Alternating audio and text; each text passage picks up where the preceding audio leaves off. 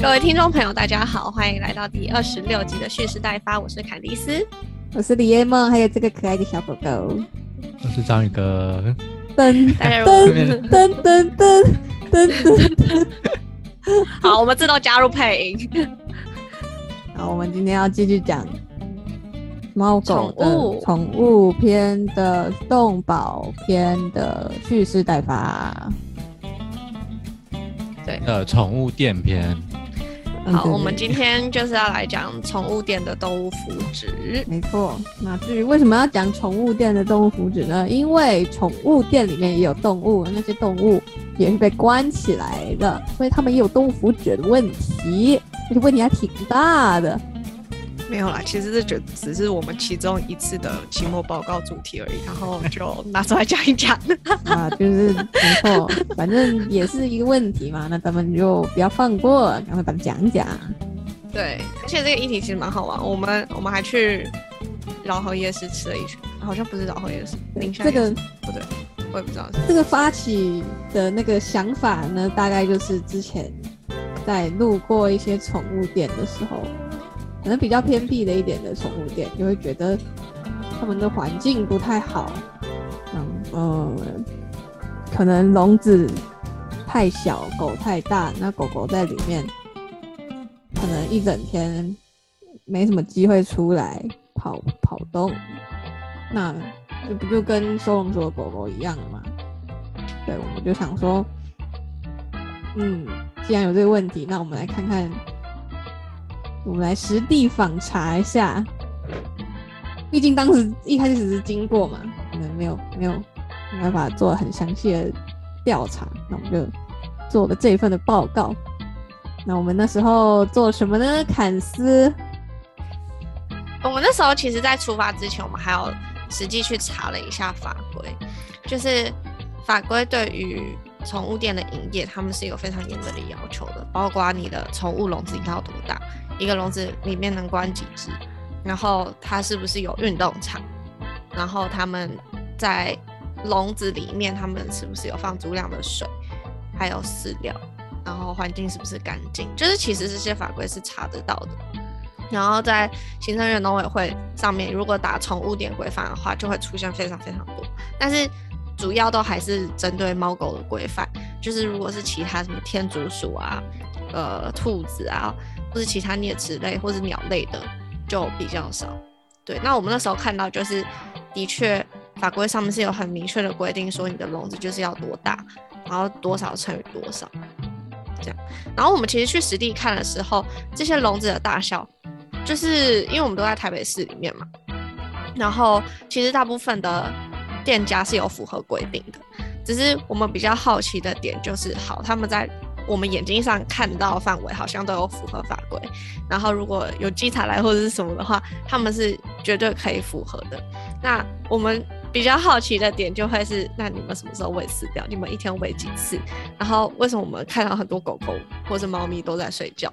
那是有打药吗？还是是有喂什么东西吗？然后还有就是，那、他们待在笼子待多久？他们会出来吗？有机会出来吗？然后呃，出来哦，然后还有一个问题就是，啊，关店之后这些动物就待在店里，对吗？这样。嗯，所以我们其实就去挨家挨户，然后假装我们要买狗，然后去问他们的意见。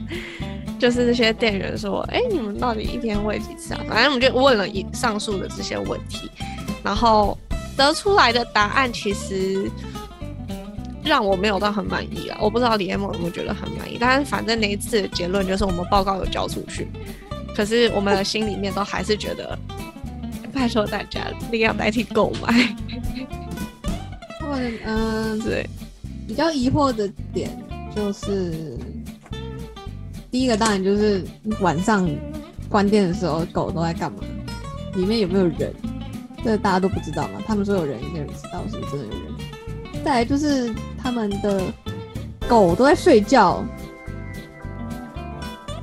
他们给我们的原因其实是因为那些狗年纪都很小，啊，你想小小 baby 一天好像什么十六个小时也都在睡觉，所以小狗一整天都在睡觉也都很合理。对啦，是对对他们，所以因为狗狗哦，还有另外一个点就是那些因为宠物店，应该说喜买动物的人都希望自己买到的动物年纪都很小，就是想要从小开始养，嗯，所以他们就会有时间上的压力，然后留在店里面的宠物基本上就是好像三个月左右，对不对？离乳之后就会进到宠物店里面去了，所以他们的年纪其实非常的小。然后，呃，先不论他们很容易受到紧迫啊，或者是他们照顾有没有很好以外，其实他们就是小 baby，然后小 baby 就要被放在展示窗台里面去展示，那其实压力是相当大的。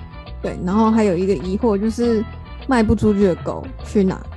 对对对，还有卖不出去的狗会去哪？对啊、因哎、为他们那时候说卖就卖不出，他们说不会有卖不出去的狗对对对对对对对他们说不会有卖不出去的狗，我就想说这点让我们很？疑惑，就我们觉得啊，真的吗？对啊，就是哦，章鱼哥，我终于看到你了。对啊，但是但是没有，这没办法证实，然后也没办法去推翻，所以就存在这样一个疑惑。对，因为每一家店都说哦不会，不会超过多少年纪，然后卖不出，就是不会卖不出去。对，可是我们也很疑惑，就是这市场真的有这么我们我们也有找到几家里面的狗是蛮大只的，嗯是看得出来并没有符，并没有符合我们查的法规那样，可能多大的狗要关多大的笼，并没有，有些是真的没有符合。然后也有逛到是，诶、关很多只猫，一个小笼关很多只猫的那一种，也都有，没错。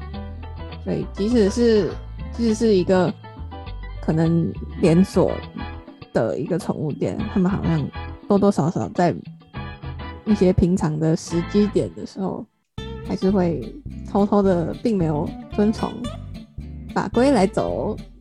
哎呀嗯，然后要做生意就是这样啊，还对啊赚钱。是，对，所以宠物店我们那时候在做的时候，就是做的蛮细的，然后我们也问的蛮细的。对，但是因为毕竟这个跟生命有关系，所以其实就会很敏感。然后，呃，因为动物是活生生的东西的的的生命，它们会长大，然后它们会吃喝拉撒睡。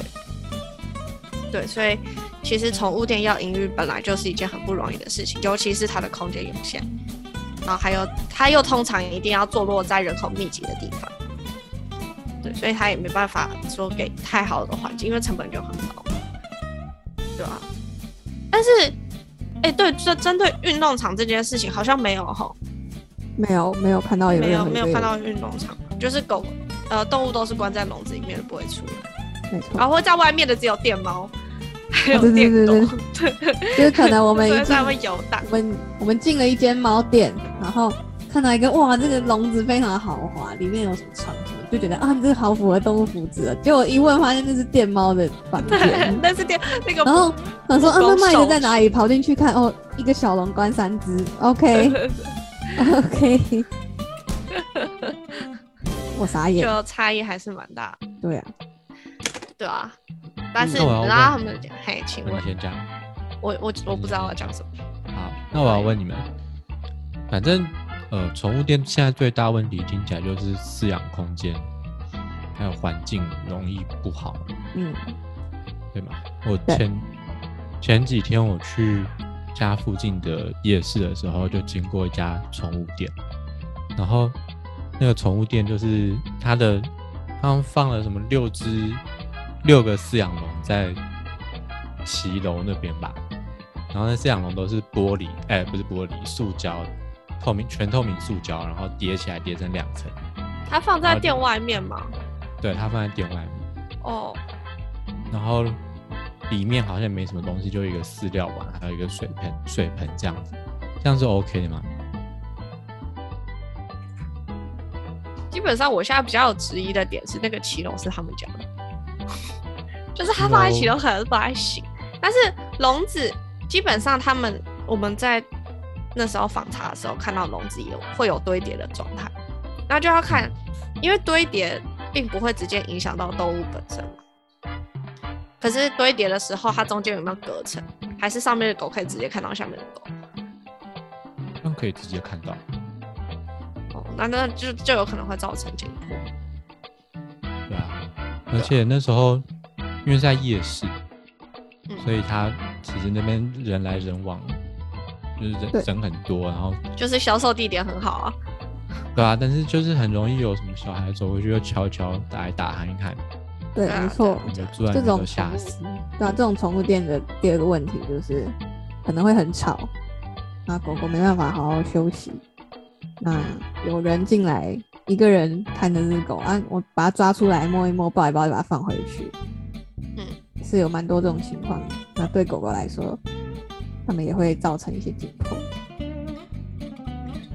有些哎、其实有有些比较可能比较好一点的宠物店会限制你说你没有要来，你你没有很确定要养的话，你就不要进来，他会他会把你对挡在外面。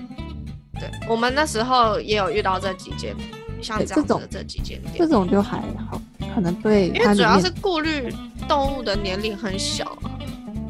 对也是也是比较，那他们也会比较注重他们狗狗住的环境，所以所以才会把人们挡在外面，把一些不相干的人挡在外面。但也不是每一家都这样，可能少数一两家会。不过我觉得最近就是有越来越注意啦，这几年嗯，来看，可能比较常在都市。里面的话，对啊，因为大家也很常在吵这个议题。我刚刚有想到一个，就是不可以拍照跟不可以拍打玻璃，不可以拍打玻璃我理解，但是不可以拍照这件事情我也觉得很贵，对对对对对对，就是它是禁止你拍店面的样子。任何任何拿摄影机头对到他们店他们都超敏感，店外店内都不行。就是他们超级敏感的。对可是我不懂为什么、摄欸。影机，对我就觉得很有趣，这个东西。对啊，如果你如果你都做得好，然后环境也有不好，那狗狗有狗有肖像权问题吗？我觉得没有我是。不觉得肖像权问题吧，因为你也认不出来哪一只狗是谁。对啊，所以就 这一点也是蛮奇怪的。我是觉得有可能他是怕别人会抄他的店面设计啊，因为像是咖啡店就很也会很在意这种东西。可是咖啡店不会禁止一个客人去对啊，拍照，他不是就是要拍照打卡吗不？会吧？他如果你是去拍他整个柜台或者是桌面的摆放，换店员可是我觉得看到会阻止你。可是我觉得要要哪一家？要阻止一个人，不太能阻止一个人去拍他的店面设计。而且他不需要拍啊，他可以记起来之后，然后回去就说我要像这样装潢，对啊，但是或者他可以把设计师直接带过去啊。所以这个理由我觉得无法说我觉得服。不会是，嗯。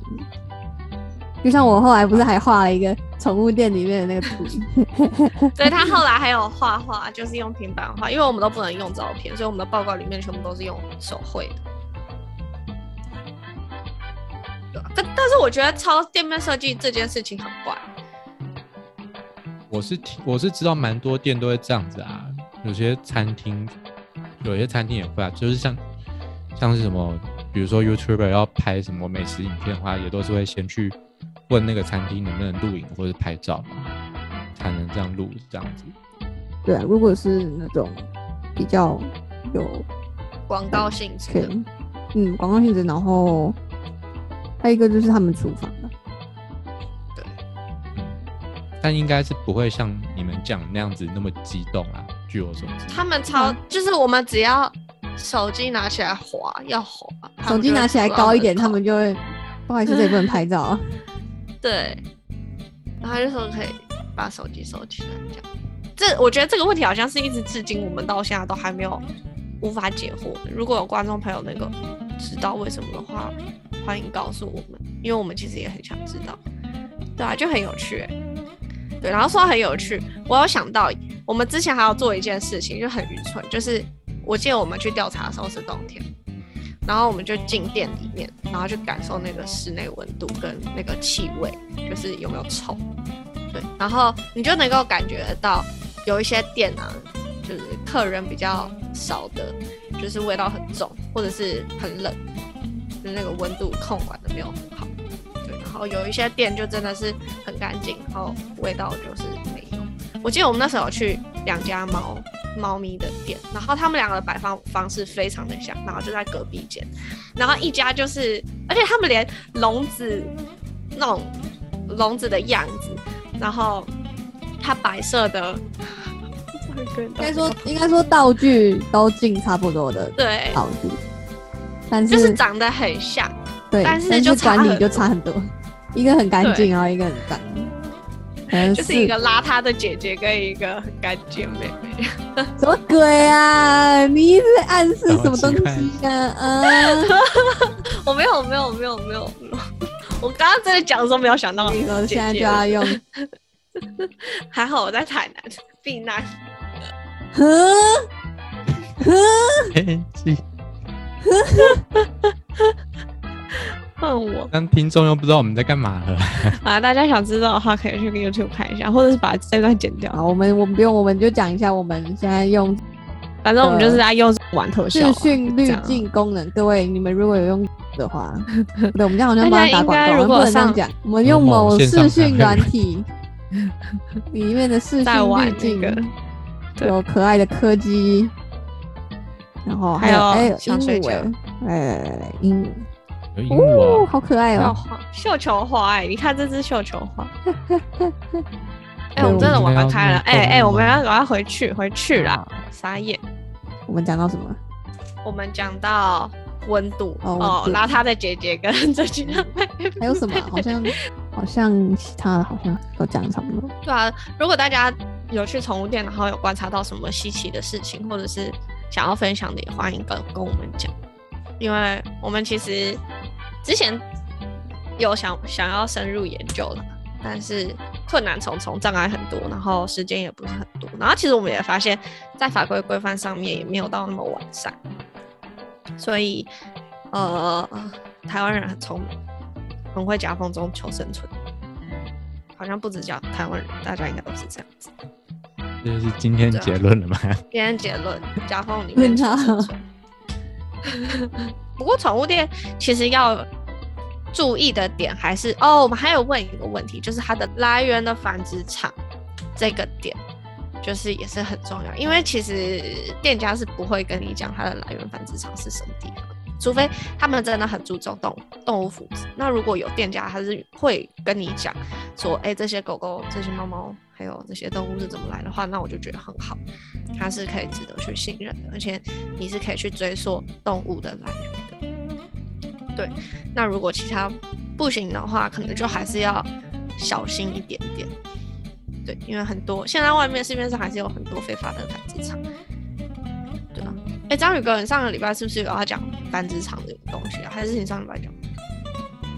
上礼拜差不多讲完了，但我还想要讲结扎。哦，对，好啊，我们讲结扎。嗯，结扎跟宠物店有没有关系了？有啊，有关吧？只要只要有宠物，现在基本上就是结扎。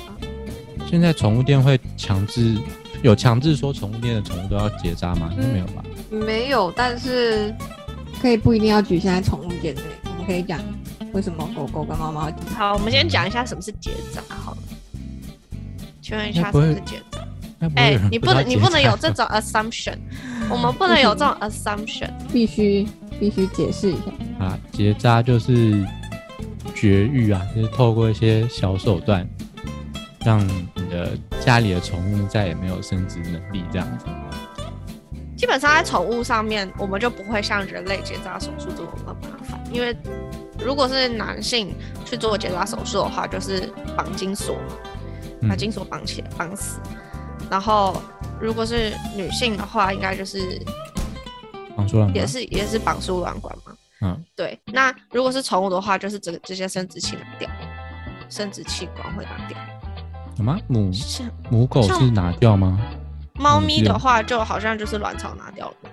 母狗是母狗的话是是卵巢拿掉吗？这我也不确定。因为我、嗯我我确定的是猫咪是卵巢拿掉，我不知道对。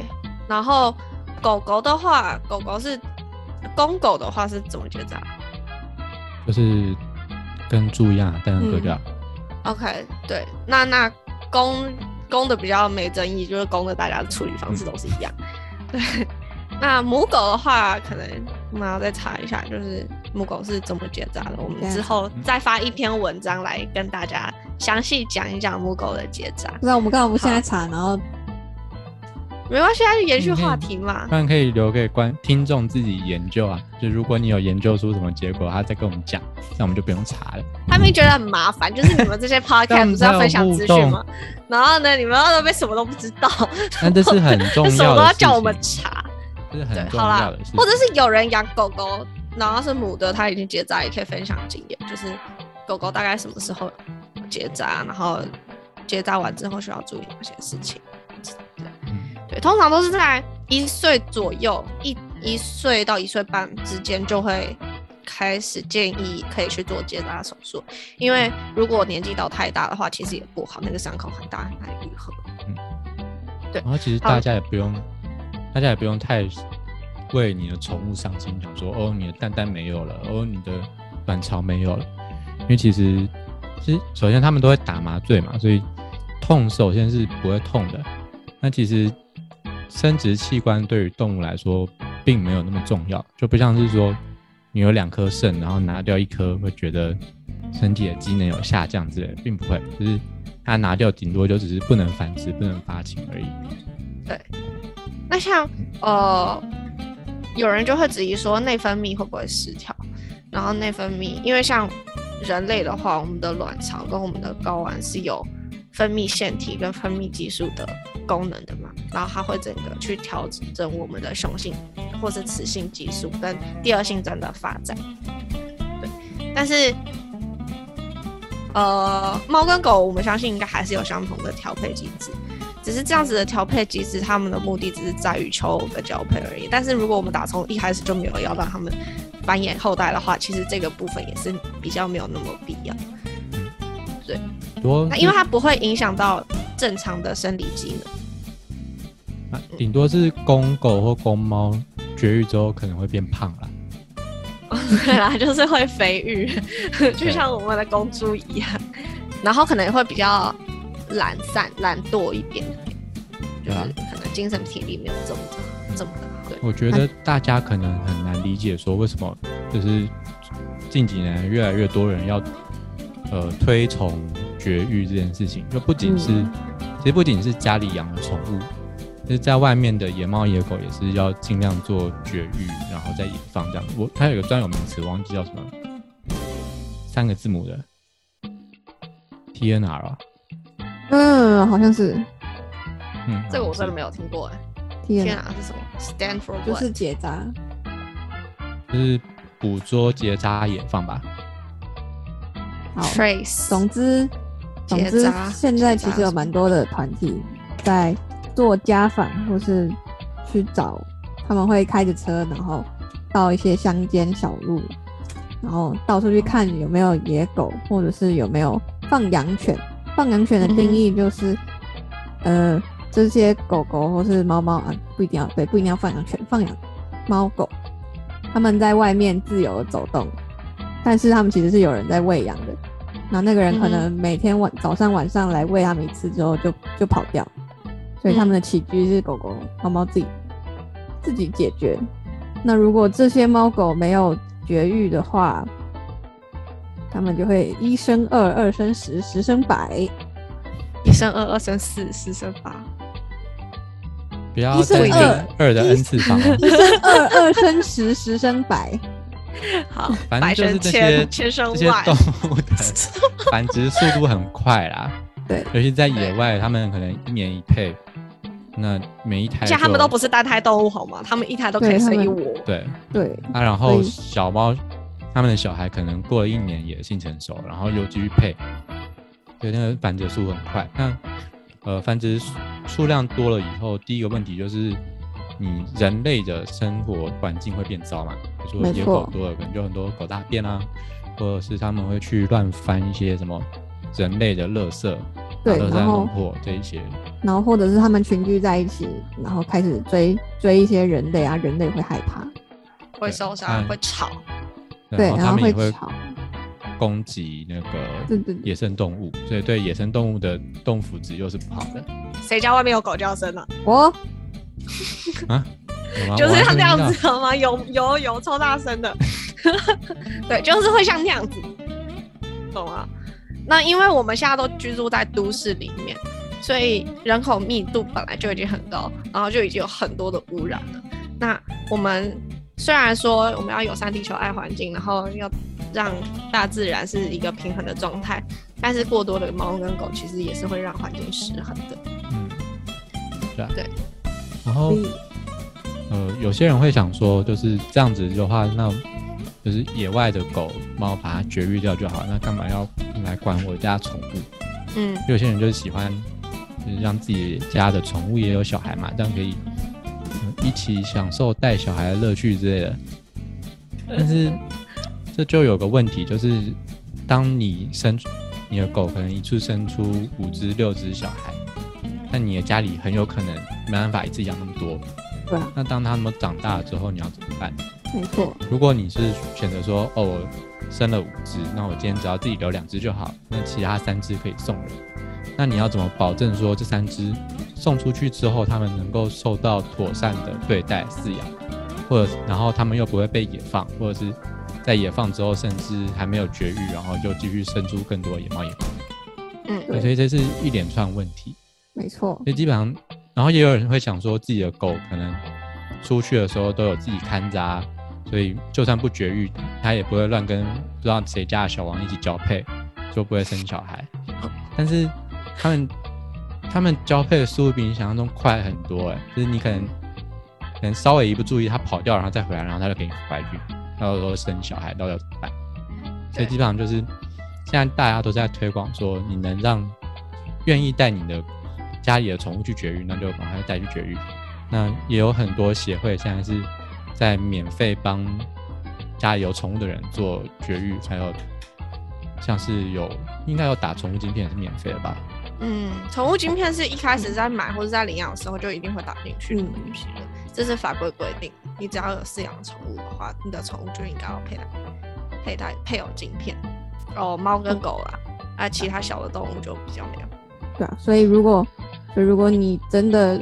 决定不让你的狗狗、猫猫结扎，那你真的要想清楚，万一它生了一堆狗，你能不能有办法好好处置它？你没办法好好处置它，你就受到社会舆论，大家就会觉得，哦，你根本就你根本就没有好好的想要养狗，你让它生了一堆，然后又不管它，不太 OK 这样子。嗯，如果应该是没有人能接受这种舆论，也不一定是舆论。如果你真的没有养好的话，可能还会受到法律的裁决。呃那什么上那什么铁锤，法锤吗？那是什么是法锤啊？我现在想不起来。我不知道，我反正我很闲的。不是，是一个这前阵子很流行的。你说剧吗？不是，吴兆律师。怎么？有一个有一个有一个网红啊，是什么？不是法锤。法锤。人民的法锤啊。这是人民法锤。好呀，就中家没有知道，没事，就是人民对，你会受到人民人民法锤的惩罚。嗯，今天这只手不锤到气焰剧场，我就不放下来。对对对对，多了多了多了，太多。你若是不结扎，我这个人民的法锤就不放下来。好，没事。那你就举着吧，那就举着吧。我看你的手什么时候酸。不堪一击的法锤，直接背开始痛。